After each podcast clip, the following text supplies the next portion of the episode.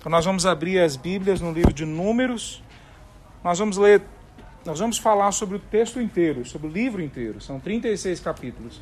Mas nós vamos ler em primeiro lugar em, em Números 24.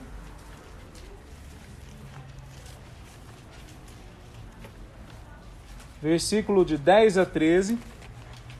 E depois nós vamos ler em outro local. 24, do 10 a 13. E depois nós vamos ler do 7, o 7 versículo 89. Então, primeiro, Números 24, de 10 a 13. É o quarto livro da Bíblia. A palavra de Deus diz assim: O rei Balaque se enfureceu contra Balaão e, batendo as palmas das mãos, gritou: Eu chamei para amaldiçoar meus inimigos. Em vez disso, você os abençoou três vezes. Vá embora, vá para casa. Eu lhes lhe prometi uma grande recompensa, mas o Senhor o impediu de recebê-la. Balac, Balaão disse a Balaque: Você não se lembra do que expliquei aos seus mensageiros? Eu lhes avisei, mesmo que Balaque me desse seu palácio cheio de prata e ouro, eu não poderia poder, não poderia fazer coisa alguma, boa ou má, contra a vontade do Senhor. Avisei que só poderia falar aquilo que o Senhor dissesse. Agora volto para o meu povo, mas primeiro lhe direi o que esse povo fará ao seu povo no futuro. Eu não sei se vocês identificaram, mas é um final de um momento, de uma cena, né? Em que Balaão, que é um profeta, um profeta ímpio, não é um profeta do povo de Deus, mas é chamado por Balaque, que é o rei dos Moabitas, para profetizar contra o povo de Israel. E ele tenta por três vezes, as três vezes Deus manda ele falar bênçãos para Israel, não maldições. E ele explica para o rei: toda vez que eu tento amaldiçoar, Deus abençoa eles porque mal nenhum, magia nenhuma pega nesse povo. E esse é o primeiro texto. O povo de Israel está sendo protegido por Deus, mesmo sem eles perceberem. O povo de Israel não sabe que isso está acontecendo. Eles só ficaram sabendo depois, quando Moisés escreveu o texto, mas eles não sabem o que está acontecendo. Depois, no capítulo 7, versículo 89, é um outro texto que eu queria ler com vocês.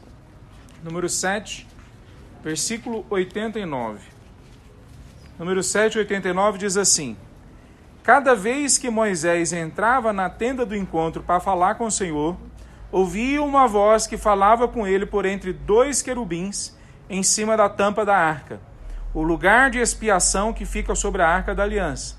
De lá, o Senhor falava com Moisés. Ah, esse texto está falando desse local que é a arca da aliança, que toda vez que Moisés chegava de frente da arca da aliança, que era chamado por Deus para isso, a voz do Senhor saía de, de, do meio de dois anjos, né, da imagem de dois anjos, saía a voz de Deus ali. Então não era só de vez em quando, ele ouvia a voz de Deus constantemente. Vamos orar? Senhor Deus, que o Senhor fale com a gente uma vez mais, como o Senhor tem falado com o seu povo no correr da história. Nós sabemos, ó Pai, que o Senhor está nos protegendo, mesmo sem a gente perceber. Mesmo quando nós não estamos entendendo que precisamos de proteção, o Senhor está nos protegendo. Porque nós somos o teu filho, os teus filhos, nós somos o teu povo. E nós nos colocamos diante de Ti agora, no nosso próprio deserto que estamos. Que o Senhor possa caminhar junto com a gente e nos levar, ó Deus, àquele local de adoração, a, a, plena, que é a tua terra prometida, o novo céus e a nova terra. Amém. Em nome de Jesus que nós oramos. Amém. Amém. Poder sentar, meus irmãos. Esse, esse texto de Números é o quarto livro né, do Pentateuco. Ele foi ah, escrito por Moisés. Ele foi escrito durante o período que Moisés está saindo ah, do, do Egito junto com o povo para chegar na terra prometida mais específico, ele foi escrito depois do capítulo 19 do livro de Êxodo. Não sei se você se lembra. No 19 de Êxodo, eles chegam ao pé do Monte Sinai. E ali é entregue a, a, os dez mandamentos. Né? Ali entregue, são entregues as leis para o povo. De lá até aqui, quer dizer, de Êxodo, até esse capítulo, a, a 10, 11 de, de números, se passou mais ou menos um ano. Eles estão ali um ano parados. Do capítulo 11 para frente, até o 20, mais ou menos, se passam mais ou menos 38 anos. E aí depois dos últimos capítulos é mais um ano. Ou seja, o, número de, o livro de números Tem mais ou menos 40 anos que ele está narrando. Quer dizer, é um grande período que o povo, acho que todos nós ouvimos falar isso, que o povo ficou 40 anos no deserto. Pois é, o, número de, o livro de Números talvez seja o livro que mais representa esse tempo. E o nome do livro é, já começa já estragando um pouco a graça, né? Números. Quem gosta de números, né? A não ser os. É, eu acho que nem contador gosta, né? Eu ia falar, mas os contadores que eu conheço não gostam de números. Ninguém gosta de números. Talvez os, os matemáticos, os físicos, né? E é uma injustiça com o livro. O nome em hebraico não significa números, significa des, no deserto, no caminho do deserto. O que está acontecendo nessa jornada? Então, o que está sendo falado nesse livro não é sobre os números. Eles falam sobre isso, ou colocam esse nome em português, em inglês, nas traduções a, ocidentais, por causa do que acontece em três locais do livro. Já no primeiro capítulo já tem, que é a contagem do número de, de do, dos israelitas. Quantos israelitas tem? Por que está contando? Porque vai fazer um preparo, vai organizá-los, vai mostrar para eles como se prepararem para ir para o próximo passo. Então tem começa já com um censo o livro. Então por causa disso coloca o número, nome de números. Mas na verdade o nome do livro seria No Deserto, enquanto nós estamos caminhando pelo deserto. O que esse livro traz como mensagem principal, e eu vou falar o livro inteiro, e o que a gente costuma fazer é pegar pedaços menores, né? Um capítulo, um parágrafo, uma história de Jesus, por exemplo, uma parábola. Mas hoje a gente vai fazer como outras vezes fizemos, né? Um livro inteiro. Então é lógico que a gente vai pegar só um pedaço daqui e dali para a gente conhecer de uma forma panorâmica, como se a gente estivesse olhando de cima a, a, uma terra que a gente quer conhecer, né? um ambiente novo que a gente quer conhecer. Então, o que o livro está passando para a gente é que Deus pacientemente e misericordia, pacientemente e misericordiosamente, quase que não sai a palavra, né? Ah, nos prepara para si. De forma paciente e misericordiosa, Deus está caminhando com a gente para nos preparar para Ele. Essa é a mensagem principal desse livro. Mas a mensagem principal não é que Deus é metódico e quer que cada grupo seja dividido em números exatos ou em locais certinhos não é essa a mensagem. Deus não tem toque. Né? Não é essa a ideia. A ideia é que Deus quer nos preparar para algo mais importante que está vindo. Ele não quer nos preparar para uma jornada que é muito mais cativante, por um lado, mas também é muito mais desafiadora pelo outro lado. Então Deus quer nos preparar especialmente para Ele mesmo, não só para a jornada, mas Ele quer nos preparar para a jornada que vamos fazer com Ele. Quando a gente olha para isso, é, a, a, o motivo de Deus querer nos preparar é porque nós não estamos, obviamente, preparados. Há uma insatisfação presente no coração humano. Desde que o pecado entrou, nós estamos sempre insatisfeitos. Um amigo meu dizia que parece que a gente está sempre se preparando para uma festa que nunca chega. Né? A gente está sempre estudando mais, comprando roupa, tentando se embelezar, tentando parecer melhor, ou se desesperando, se desestimulando, porque a gente não consegue se preparar. Quer dizer, algo de, de insatisfação está no nosso coração constantemente. E toda vez que uma insatisfação ah, se instala em nossas vidas, em nossos corações, em relação a Deus, toda vez que a gente fica insatisfeito em relação que, a quem Deus é, ao que Deus nos deu, ao que Ele proveu para nós, a jornada que Ele nos pôs para trilhar, toda vez que, que isso acontece, há um caminho de morte que se instala também em nossas vidas.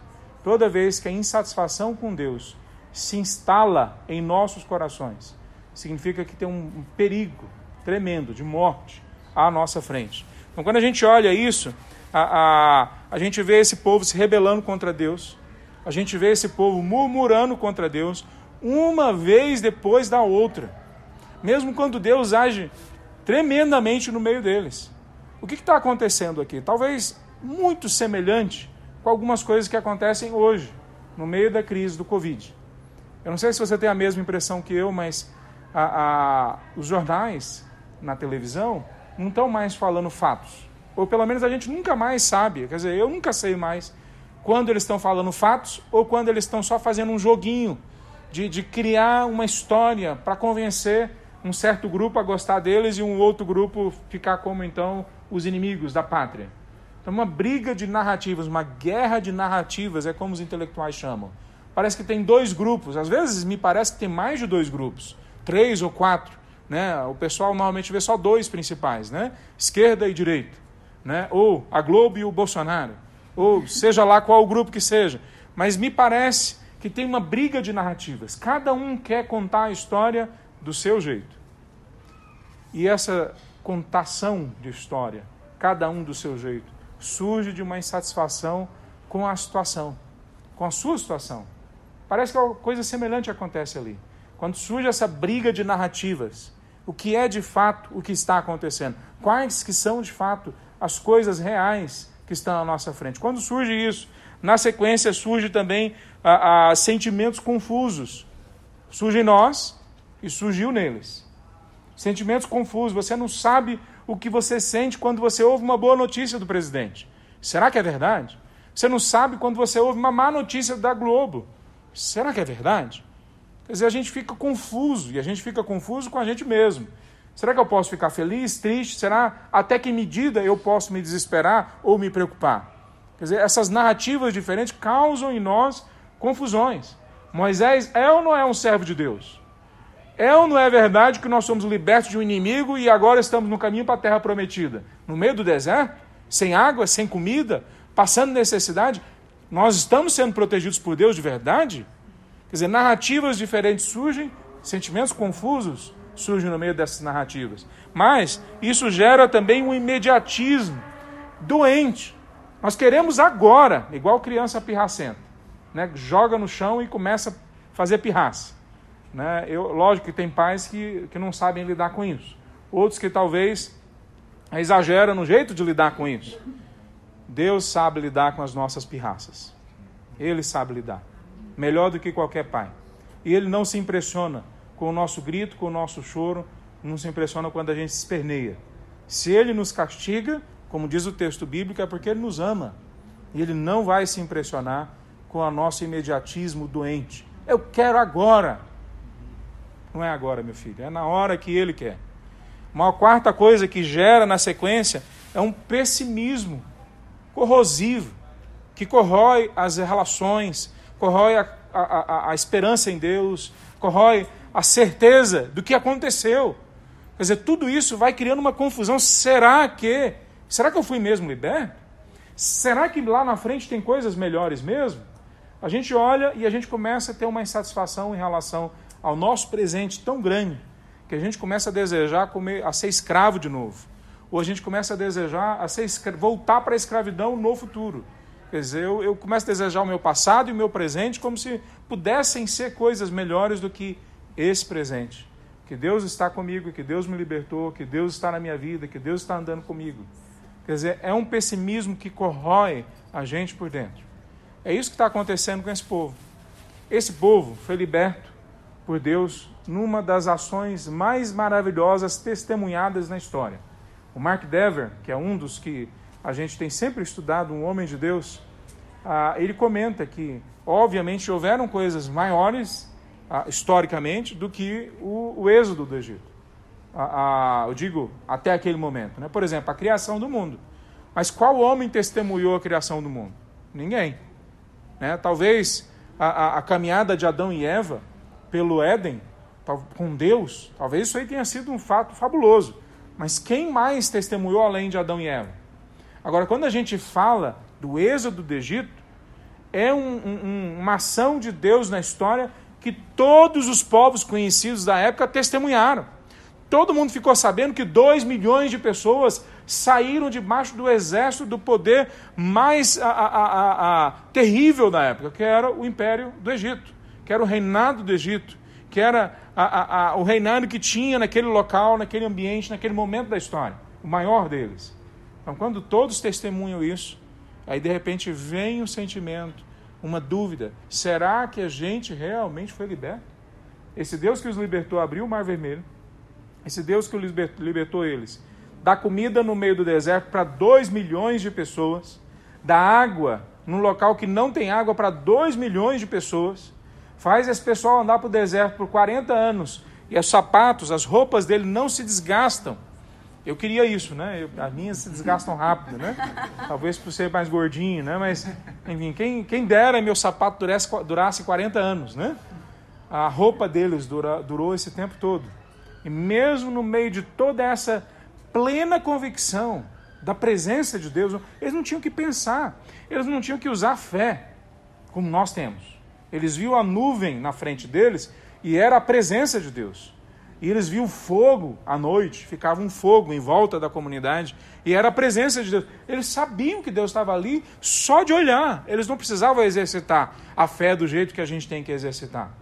Mesmo assim, eles desconfiaram, foram ingratos a Deus, murmuraram e se rebelaram contra Deus. É lógico que nós somos muito melhores que eles, né? Não, nós não somos. Ah, dificilmente nós podemos ver na história uma igreja tão a, a, infiel quanto a igreja de nosso tempo. Nós nos acostumamos a, a, a pensar na igreja como prédio, a pensar na igreja como evento. E o, o, o coronavírus veio só para mostrar isso. Nós citamos isso a semana passada, que a maior parte das igrejas que estavam no Zoom chegaram à conclusão que não dá para continuar no Zoom mais por muito tempo. Porque começou bombando, como diz o pessoal, né? Mas já caiu para menos de 50% das pessoas que começaram. Nunca chegou, na maior parte das igrejas, a 80%, 90% de participação. E agora está diminuindo, diminuindo, diminuindo. Porque se tem uma coisa que nós sabemos, talvez não por pensar tanto, não por, por ter tantas conclusões, mas por sentir. Uma coisa que nós sabemos é que relações são criadas no toque, relações são criadas na proximidade. E família sobrevive perto. Então a gente aprendeu a ser família sem ser família. E agora a gente está vendo que a gente ou é família de verdade ou não tem família de jeito nenhum. Então quando nós olhamos para esse texto, está falando também da nossa realidade. Nós temos que reaprender a andar com Deus na jornada que Ele nos pôs à frente. E essa jornada Ele é sempre paciente e misericordioso com a gente, mas Ele está preparando a gente para uma outra, um outro momento preparando a gente para um futuro, para um ambiente, para um desafio que ainda está pela frente. Então, tem três, três momentos nesse texto que eu queria a, a, trazer para os irmãos. Na verdade, o texto todo tem cinco grandes momentos. A, tem três locais onde eles estão: Sião, Parã e depois as colinas de Moab. E no meio desses três tem duas viagens que eles fazem, uma duas caminhadas que eles fazem. Mas tem três grandes momentos no texto que eu vou me referir a elas hoje. Primeiro grande momento é do capítulo 1 ao capítulo 10, quando nós vemos a, a, o povo sendo preparado por Deus, literalmente, para o próximo passo que eles têm que fazer. Só no capítulo 1, só no primeiro capítulo, cita-se 14 vezes a, a expressão para que eles sejam aptos para irem à guerra. Só no primeiro capítulo, 14 vezes é citado para que eles sejam aptos para irem à guerra, para que eles sejam preparados. Na verdade, no Novo Testamento, quando a gente lê, por exemplo, em 2 Timóteo capítulo 3, versículo 16 e 17, diz que a palavra de Deus é entregue para nós exatamente para isso, para nos preparar para toda boa obra, para nos preparar, nos corrigir, nos edificar, nos direcionar para toda boa obra. Deus não começou isso no Novo Testamento. Já era lá atrás assim que ele fazia. Então, quando nós olhamos esse, esse primeiro momento do preparo, ele fala, por exemplo, bastante sobre a purificação. A partir do, do capítulo 4 e 5, principalmente ali, ele fala bastante da purificação, que não é um, um tema novo. No livro de Levítico, o livro anterior, é o livro quase todo. Nós falamos sobre isso quase três meses atrás, né? A, a, sobre o, o fato de que Deus quer nos purificar. Existe uma diferença entre santificar e purificar, a, a, pelo menos nesses livros. Né? Quando ele fala santificar, ele está falando separar para o uso só de Deus. Mas ele também está falando de purificar, que é uma ação da gente ter certeza de que de, a, estamos sendo a, a, fazendo as coisas da forma como ele nos pediu para fazer, uma, nós estamos sendo higiênicos no jeito que estamos a, vivendo, porque nós estamos comendo comidas que não fazem mal a gente, quem sabe, se os chineses tivessem aprendido a não comer morcego, né? A gente não estaria aqui agora, né? Ah, mas enfim, tem lá no Antigo Testamento é, é esse desejo por ensinar de Deus, esse, essa instrução de Deus, para preparar eles acerca de como se purificarem, de como estarem preparados, parecidos ou no formato que Deus quer para a vida deles. A outra coisa que nós vemos como um símbolo desse momento de se preparar é o uso do nazireu, não o nazareno. Né? Assim, eu até a, a, ouvindo o Dever, vi que no, em inglês fica muito mais parecido essas duas palavras. Mas mesmo assim eu lembro, uma vez que eu estava ah, entrando na faculdade teológica, foi feita uma pergunta, da onde vêm os nazarenos? Na, aí alguém, alguém colocou, da Nazareia. Né? Não é, meus irmãos. Né? Ah, narizeu, né? É. Ah, Nazireu. Olha lá, viu a confusão? O Nazireu era alguém que queria fazer um voto a Deus. Talvez o mais conhecido, o mais famoso, seja Sansão. Vocês se lembram de Sansão? Não podia cortar o cabelo, não podia beber álcool, né, vinho ou bebida forte. Não podia, por quê? Para demonstrar que aquela pessoa tinha uma dedicação a mais a Deus. Isso não era para mostrar que os outros não tinham dedicação. Isso era uma forma de mostrar para aquelas pessoas que tinha sim um alvo da gente se dedicar ainda mais. Olha, coloque isso no seu coração, na sua vida, por se dedicar ainda mais a Deus.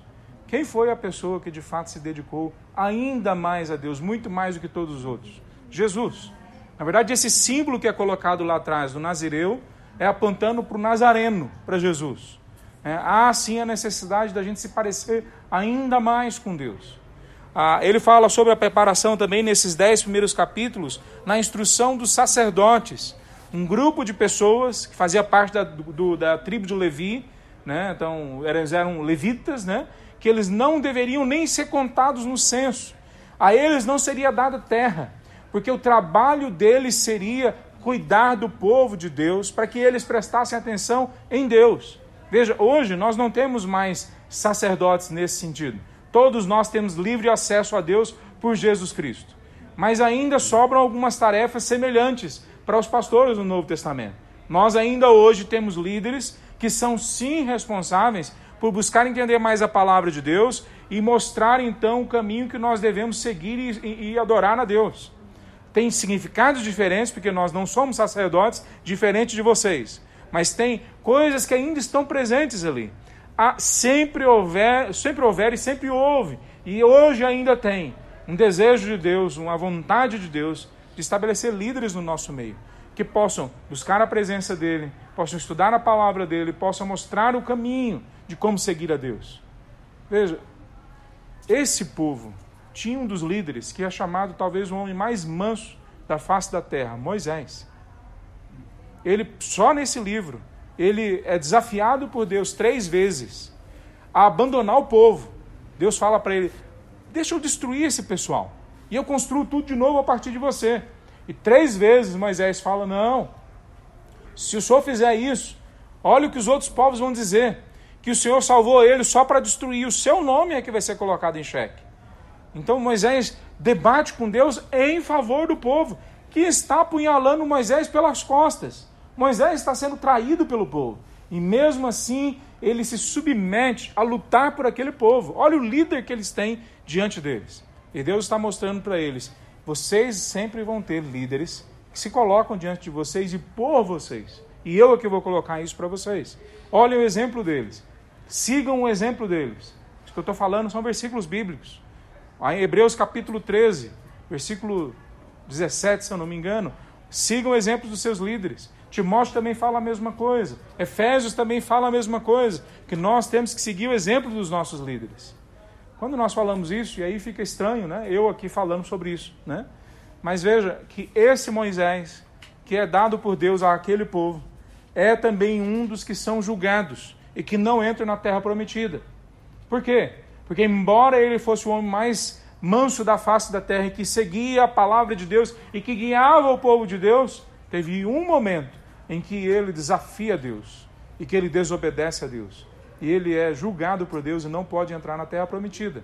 Nós vamos chegar até lá. Ou seja, não existe líder que está acima de crítica. Não existe líder que está acima de avaliação. Não existe líder que nós não possamos avaliar os seus frutos para ver se eles realmente vêm de Deus ou não. Ninguém é assim. Ninguém. Todos nós somos chamados a prestarmos contas da nossa vida para Deus e para a igreja, para o povo de Deus. Ah, essa preparação também vem, em especial, da presença de Deus. Eu li o capítulo 7, versículo 89. A presença de Deus é, é, é formidável no meio deles. A voz de Deus aparece toda vez que eles precisam. Eles ouvem, é audível. Eles veem a presença de Deus. Não veem a face de Deus, mas veem a nuvem da glória de Deus. À noite e de dia. Na caminhada e quando param. Aliás, é mais do que isso. Quando a nuvem levanta, agora é o momento deles caminharem. Quando a nuvem abaixa, é o momento deles fazerem o acampamento. E algumas vezes isso acontece depois de uma semana, às vezes acontece do dia para a noite, a nuvem levanta hoje, eles caminham à noite, ela baixa, eles param, e eles vão seguindo a Deus a cada dia, por 40 anos. Quem dera Deus agisse comigo, conosco, com a igreja Calvário, dessa forma. Quando ele levanta a, a, a, o sinal da internet, não sei qual que, né? Não sei se seria nuvem, né? Dentro das nossas casas talvez a gente não visse uma nuvem, né? Mas quando Deus alerta né, a nossa, a nossa agenda, a gente, opa, agora é a hora da gente fazer tal coisa. Quando ele desliga a agenda, eu falo, não, agora Deus não quer que a gente faça nada. Quem dera fosse assim o tempo todo com a gente, mas com esse povo, a presença de Deus é, a, a, é marcante e ela é usada para prepará-los para o próximo momento. Qual é o próximo momento? O próximo momento que eles vão ter que guerrear só quem Deus manda, da forma como Deus manda um próximo momento que eles vão ter que entrar numa terra onde tem gigantes, tem muralhas em volta das cidades. Eles vão ter que entrar ali sem armamento, sem preparo, sem ter experiência, e eles vão ter que ouvir a Deus em todos os detalhes. Dê sete voltas na cidade. Na sétima volta, vá a, a, a, tocando trombeta sete vezes. Quando as muralhas caírem, mas que coisa doida! Muralha vai cair com trombeta? Vai cair. Como é que você prepara um povo para entender que quando Deus fala, ele faz. Você põe ele no deserto por 40 anos, ouvindo a Deus diariamente. 40 anos depois, esse povo consegue ouvir a voz de Deus. Como é que Deus prepara você para ouvir a voz dele?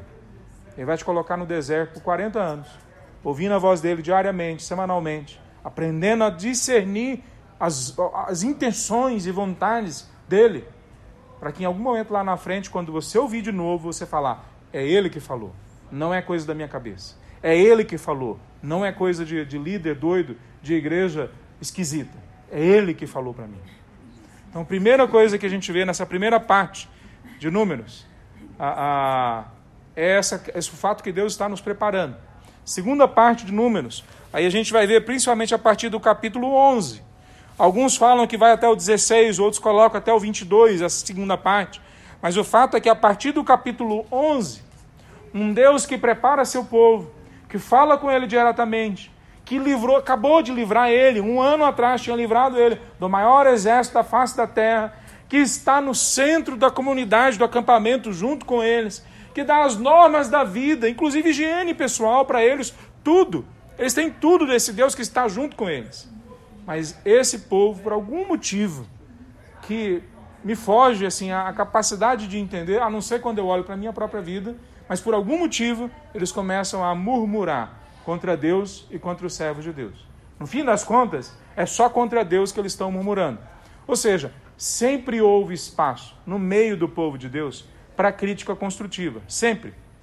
Sempre houve espaço no meio do povo de Deus para alguém chegar e falar assim: ó, oh, não dá certo esse negócio de você, Moisés, ficar sozinho a, a, julgando 600 mil pessoas, 2 milhões de pessoas na sua frente. Por que, que você não divide em vários líderes? Quem que falou isso? Você lembra? O sogro dele, né? Jetro, chegou para Moisés e falou para ele: Moisés, você vai ficar cansado e não vai conseguir. Então há uma crítica, há um espaço para crítica construtiva. Não faz assim, faz de outro jeito. Há outras formas. Ó, vamos pensar nisso. Sempre houve espaço para isso. Mas quando você desconfia, quando o seu argumento quando o que você fala, quando o seu pensamento vai contra o que Deus está mandando. Ou seja, se estabelece como desobediência a Deus. Não interessa se você estabelece isso na sua frase, na sua fala, ah, como se estivesse falando para um líder. Se você fala para esse líder, mas o que você falou para ele na verdade é o que Deus falou através desse líder para você, você está desobedecendo a Deus. Não é esse líder. Que em última análise a nossa submissão não pode ser a homens. A nossa submissão é a Deus. A gente tem que certificar se é Deus que nós estamos ouvindo na boca dos nossos líderes, na, na, na pregação dos pregadores que ouvimos, na igreja onde nós estamos. Agora, se nós temos certeza que é a boca de Deus, a voz de Deus, é a instrução de Deus, e nós nos rebelamos contra isso, murmuramos, falamos mal, então há um problema, há um julgamento que vem sobre as nossas vidas. Quando nós olhamos essa parte, há, uma rebelião, na rebelião vem a castigo, e no meio desse, dessa rebelião e desse castigo surge a misericórdia de Deus, vez após vez. Porque Deus não nos destrói. Pergunta que eu nunca vou conseguir responder, que eu não consigo. Já, já, toda vez que eu vejo alguém falando, o problema do mal, a, a, qual que é o problema do mal? Né?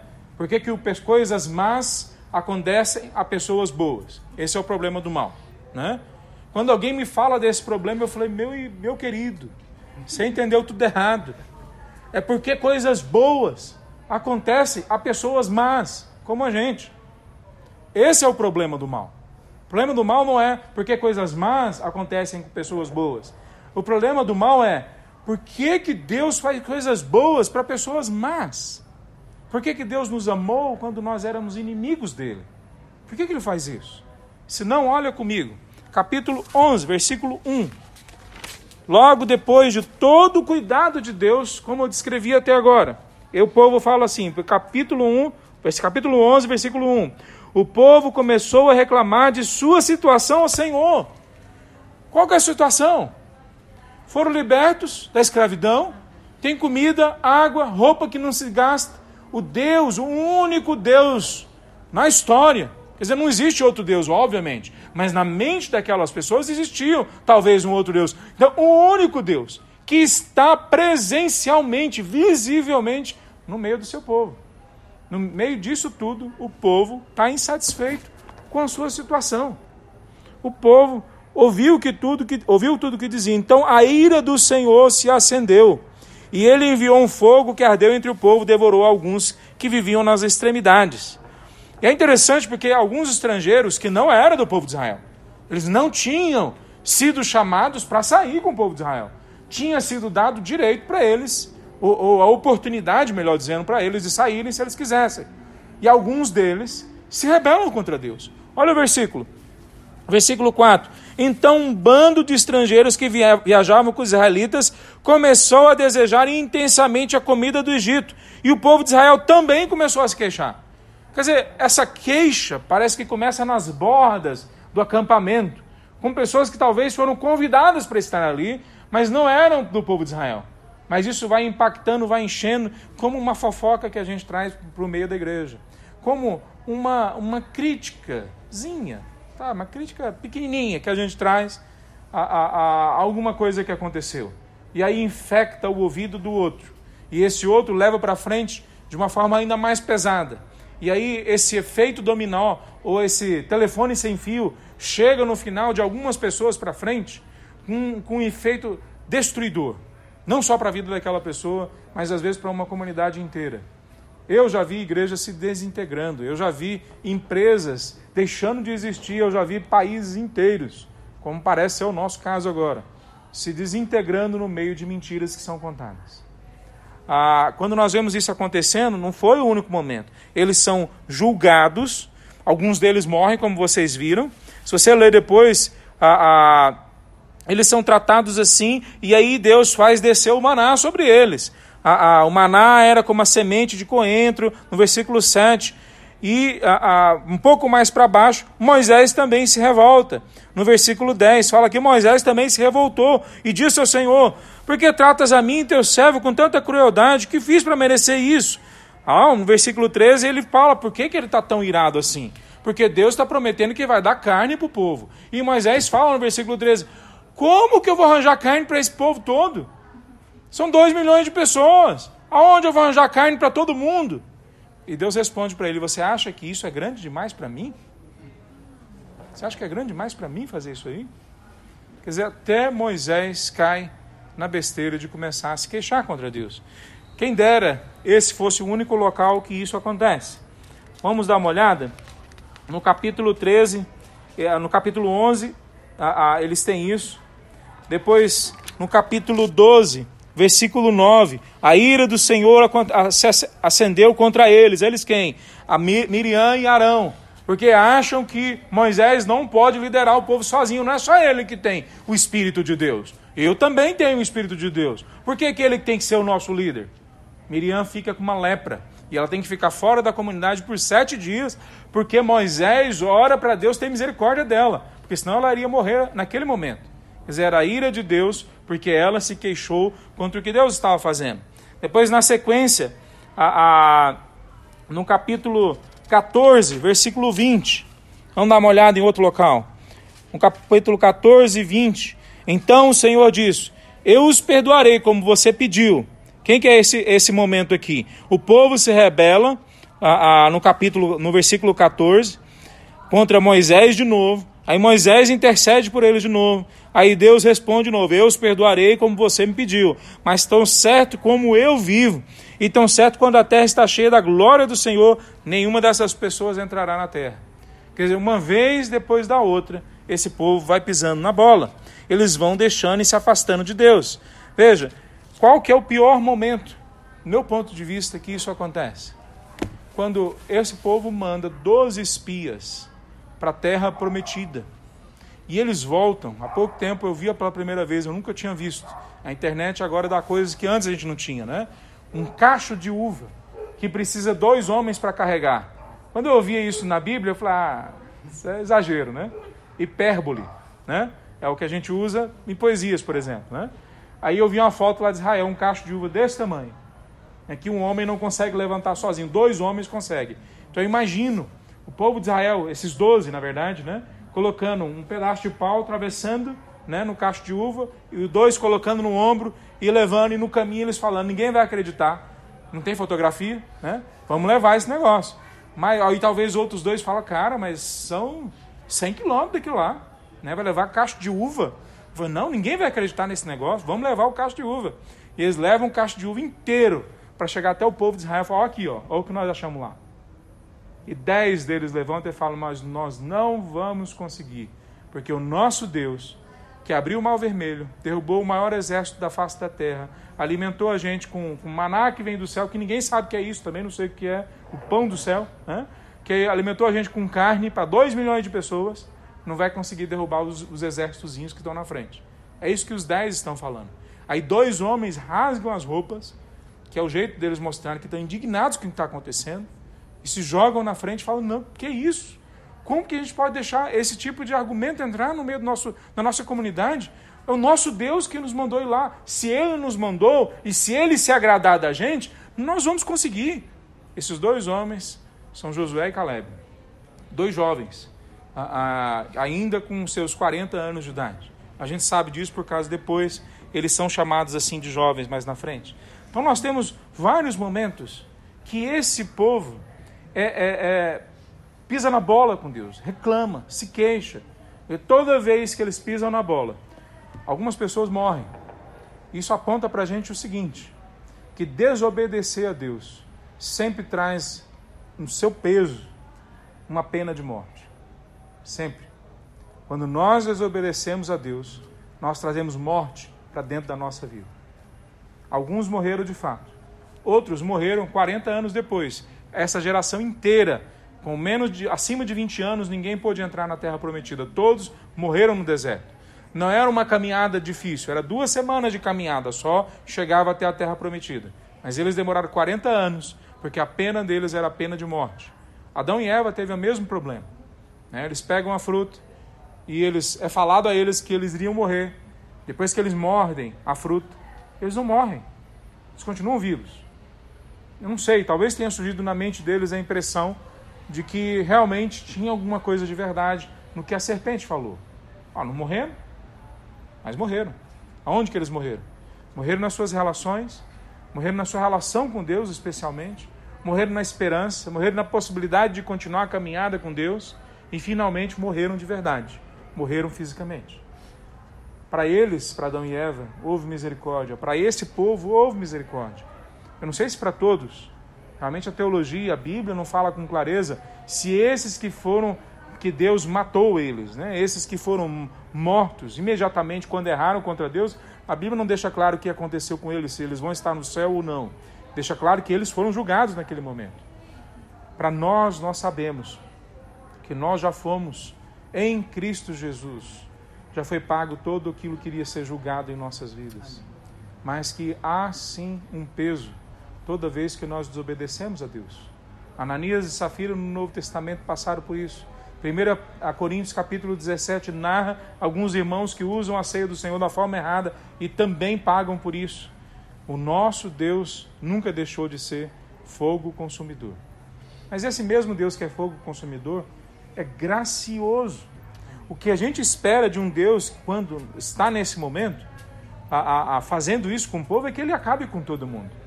E Deus não acaba com eles.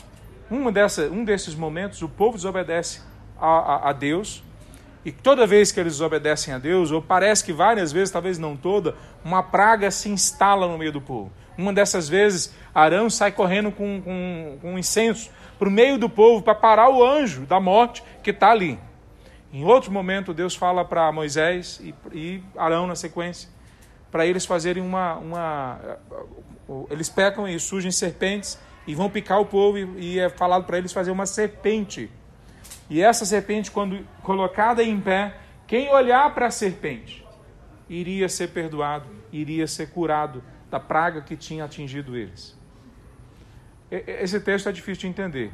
Eu, eu realmente, às vezes, fico tentando entender por que serpente. Porque uma imagem, porque, né, enfim. O fato é que depois do Novo Testamento, em João capítulo 3, logo antes daquele local que nós todos sabemos decorar, porque Deus enviou o seu Filho amado para que todo aquele que nele crê não pereça, mas seja salvo. Logo antes desse versículo, os dois versículos anteriores fala que assim como Moisés levantou a serpente no deserto, Deus vai levantar o seu filho e quem olhar para ele será salvo. Mesmo lá no, no, Antigo Testamento, mesmo nesse número, no livro de Números, ali também apontado para o Messias, é ele que vai nos salvar. Mesmo na profecia de Balaão, quando ele tem que amaldiçoar o povo, ele amaldiçoa, ele tenta amaldiçoar quatro vezes, nenhuma das quatro vezes funciona, ele abençoou o povo. Na última vez que ele, abençoou o povo, que ele profetiza a favor do povo de Israel, ele fala que viria um rei que estaria acima de todos os povos e que esse rei viria a partir de Israel. De quem que ele está falando? De Jesus. Até no meio dos profetas de outras nações, que nem são profetas do Deus vivo, Deus força eles a reconhecerem que viria o Messias em nosso favor. Essa é a misericórdia de Deus. Embora ele seja fogo consumidor, ele quer nos preparar, mas o caminho que ele coloca a gente para seguir é sempre um caminho de misericórdia para nós. É sempre um caminho gracioso. Por isso que a gente pode dizer com, com o pessoal do povo de Israel, desse tempo, que Deus pacientemente e misericordiosamente nos prepara para uma caminhada junto com Ele. Por isso que nós podemos acreditar nisso. Porque Deus sempre é gracioso, mesmo quando Ele nos corrige. E aí vem a terceira parte do texto, que é a partir do capítulo 17 ou a partir do capítulo 22. No meio de tanta queixa, de tanta crise, e de tanta destruição que vai acontecendo por causa do pecado do povo, era de se entender que Deus ia bater cada vez mais pesado neles. Mas o que acontece é que esse Deus vai estabelecendo cada vez mais a sua graça para eles. E especialmente a partir do capítulo 30, Deus vai explicando para eles como organizar cada povo, cada, desculpa, cada clã, cada tribo, como organizar a caminhada, que o povo de Levi, os levitas iriam na frente, a tribo de Levi ia na frente, na caminhada, quando parava eles ficavam em volta da arca, para não deixar ninguém chegar até a arca de forma não, não avisada e aí ser morto por causa disso. E aí eles protegiam a arca, e na caminhada sempre a nuvem ia na frente. Durante 40 anos eles vão sendo preparados graciosamente por Deus. Quer dizer, o que Deus vai fazendo com eles é pacientemente preparando eles. Veja, no, no capítulo 18, ah, é falado várias vezes que Deus está instruindo eles. Eu não vou ler que tem muito texto para frente aqui, meus irmãos. Depois no capítulo 17, no 20, no, no 21, No 22, nós vemos várias vezes a proteção, o cuidado de Deus com esse povo no meio da caminhada, mas por que está cuidando deles? Eles erraram. Em especial, a proteção que eu fico mais, mais assim, tocado, é quando eu vejo a proteção através de Balaão, que eu citei no começo. Quantas vezes eu olho para o meu passado, para as fotos da minha infância e adolescência, eu paro e penso assim, Deus me ama. Porque não tinha, eu não sei os pais que estão aqui hoje, não sei se vocês concordam comigo, minha mãe já concordou comigo. Os nossos pais não estavam preocupados aonde a gente estava durante o dia. Eu saía às sete horas da manhã, voltava às cinco horas da tarde. E, e, meu pai não sabia onde eu estava, nem minha mãe. Eu pulava muro de clube, eu subia em árvore. Quantas vezes eu sofri acidente na rua e cheguei em casa carregando a bicicleta. Hoje, quando eu olho gente morrendo, por muito menos eu falo, meu Deus, eu acho que o anjo de Deus só podia estar cuidando de mim. Eu lembro uma vez que o carro, a, a, um caminhão, não era um ônibus, um ônibus vinha na, na, na, pista, eu não tinha visto ele. Eu fui frear aquelas bicicletas maravilhosas, né? Que a gente tinha que frear com, com o pé no pneu e tal. A, a, a, bicicleta deslizou, eu fui parar debaixo do ônibus.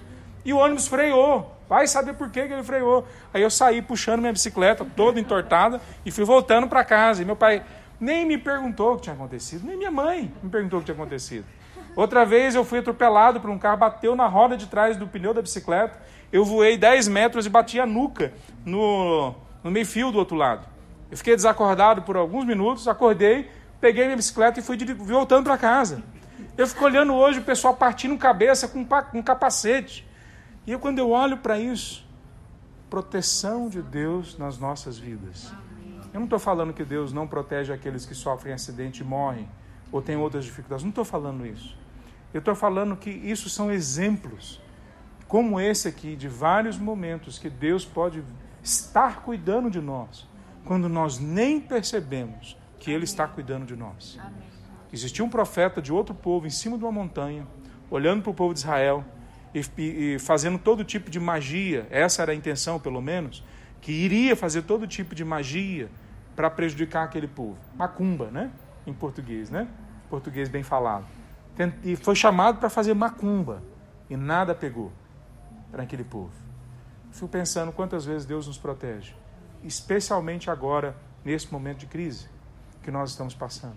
Então, quando nós olhamos para esse, esse, esse texto, quer dizer, a partir do versículo do capítulo 25, 26, que passou esse tempo da profecia ali de Balaão, parece nitidamente que Deus está dando uma outra chance para eles. Fiquem tranquilos, tem mais uma chance. É, é mais graça que vai ser derramada em cima de vocês.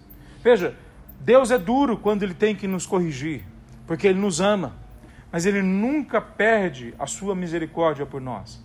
Ele toda vez, toda manhã, ele renova a sua misericórdia, como fala o Salmo. As misericórdias do Senhor se renovam a cada manhã.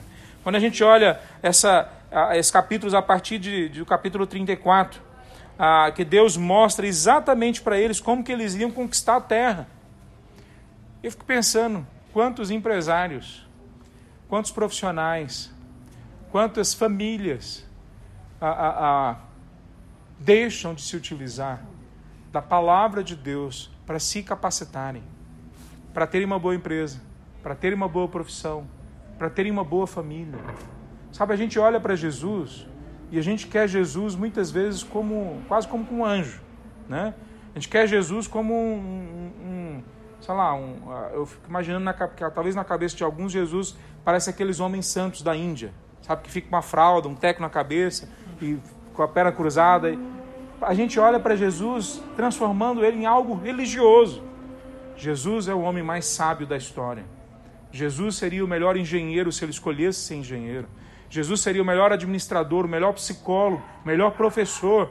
Jesus seria o melhor médico se ele escolhesse. E como ele é homem perfeito, ele é todas essas coisas ao mesmo tempo. Ele é o melhor professor, ele é o melhor amigo que a gente pode ter. Então ele não é um religioso, Jesus é o melhor que nós podemos ter de tudo. Jesus é essa pessoa que a gente pode ir até ele e a palavra dele buscarmos instrução a respeito de tudo. Ele quer nos preparar para o próximo passo. E o último versículo do livro de Números está exatamente no, no, na beira do Rio Jordão, esperando agora entrar na terra prometida e o, o, livro sendo encerrado, dando todos os preparativos. Olha como que vocês fazem, vão desse jeito e não daquele, façam isso primeiro e depois aquilo. Deus quer fazer isso a respeito da sua empresa, da sua profissão, da sua família, do seu casamento, da sua saúde. Deus quer fazer isso com todas as nossas vidas. Mas a gente prefere muitas vezes olhar para Jesus como uma figura religiosa, que ensina a gente a cantar música, ensina a gente talvez a ler livros religiosos, mas não ensina a gente a ser gente, não ensina a gente a ser pessoas inteiras. E é isso que o texto está falando para nós, que ele prepara a gente de forma misericordiosa e paciente para que a gente esteja junto com ele na caminhada, na jornada. Ah, qual é a conclusão que a gente pode chegar desse, desse texto? A conclusão é que basta olhar para Jesus. Essa é a conclusão. Há, poucos textos de números são citados no, no Novo Testamento. Poucos. Talvez um ou outro aqui e ali. Mas o mais, mais forte, o central, que é citado no Novo Testamento, é o da serpente que é levantada. O Mark Deva termina o sermão dele sobre esse texto falando da experiência do Spurgeon que tem filme, se você quiser ver, só baixar o filme sobre a vida de Spurgeon. Spurgeon, um jovem que quer conhecer a Deus, mas ainda não conhece, e vai até uma igreja, e chega nessa igreja, a igreja tem três, quatro pessoas assistindo o culto. No dia, o pastor que ia pregar não foi, e sobe um diácono que não sabe pregar, e o diácono fala meia dúzia de frases mal faladas, e de repente, no meio do sermão, que não é um grande sermão, vira para o Spurgeon e fala assim: Jovem, só olha para Jesus. Olha para Jesus e ele vai te salvar. Só olha para Jesus e ele vai salvar você. E o Spurgeon, que é considerado o príncipe dos pregadores, talvez o pregador mais, mais conhecido, mais profícuo que a gente tem nos últimos 300 anos, 400 anos, ele diz que isso fez todo sentido para ele. É só olhar para Jesus. Fazia sentido lá no Antigo Testamento. É só olhar para Deus faz sentido no Novo Testamento ainda mais, porque agora Deus é o Deus entre nós, Emanuel, é Jesus, o Filho de Deus que anda no nosso meio. Números é sobre isso. Jesus andando com a gente no meio do deserto.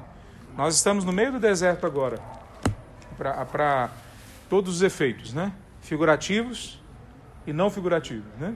Nós estamos no deserto. Nosso país está a ponto de ir para uma bancarrota politicamente, socialmente, ah, economicamente. As nossas famílias têm sofrido com isso. Nós estamos no meio do deserto. Mas a gente tem que lembrar que Deus não nos abandonou. Que Ele está nos protegendo quando a gente não está percebendo, mesmo quando a gente não está percebendo. E que Ele quer nos instruir no meio dessa situação de deserto, para que a gente possa aceitar caminhar, aprender a caminhar junto com Ele no próximo passo que vem à frente. Vamos ficar em pé, meus irmãos, para a gente orar? Santo Deus, nós nos colocamos diante de Ti. Ó Deus, nós clamamos, ó Pai, que o Senhor venha nos ajudar a entender a Tua presença em nosso meio. Ó Deus, nós somos falhos e nós também murmuramos e nos queixamos e ficamos insatisfeitos contigo. Mas nós clamamos, ó Deus, que o Senhor nos perdoe, tenha misericórdia de nós. Nos alerte, ó Pai, o quanto antes a voltarmos a nossa atenção para Ti Ó Deus, para as coisas boas que o Senhor fez, para a tua graça, para a tua misericórdia. Nos ajude a chegarmos a Ti também como o melhor amigo, como o melhor conselheiro que a gente pode ter, como aquele que pode nos instruir e capacitar para tudo. Senhor Deus, nós clamamos que o Senhor venha invadir a vida de cada um de nós e venha, Deus, mostrar com clareza que o Senhor está com a gente no meio do deserto. Não só após o deserto e não só antes, mas no meio do deserto com a gente nos dá o pão de cada dia, nos dá as coisas aqui na terra como são feitas aí no céu. Ó Deus, nos dá livramento de toda a tentação e de todo o mal. Nos capacita, ó Deus, a sermos como teu filho, que perdoou, ó Deus, a todos. Que nós possamos nos arrepender e perdoar aqueles que nos ofendem. Senhor Deus, nos ajuda a sermos achados dignos da caminhada contigo. Amém. Em nome de Jesus que nós oramos. Amém, Senhor. Amém. Amém. Poder sentar, meus irmãos.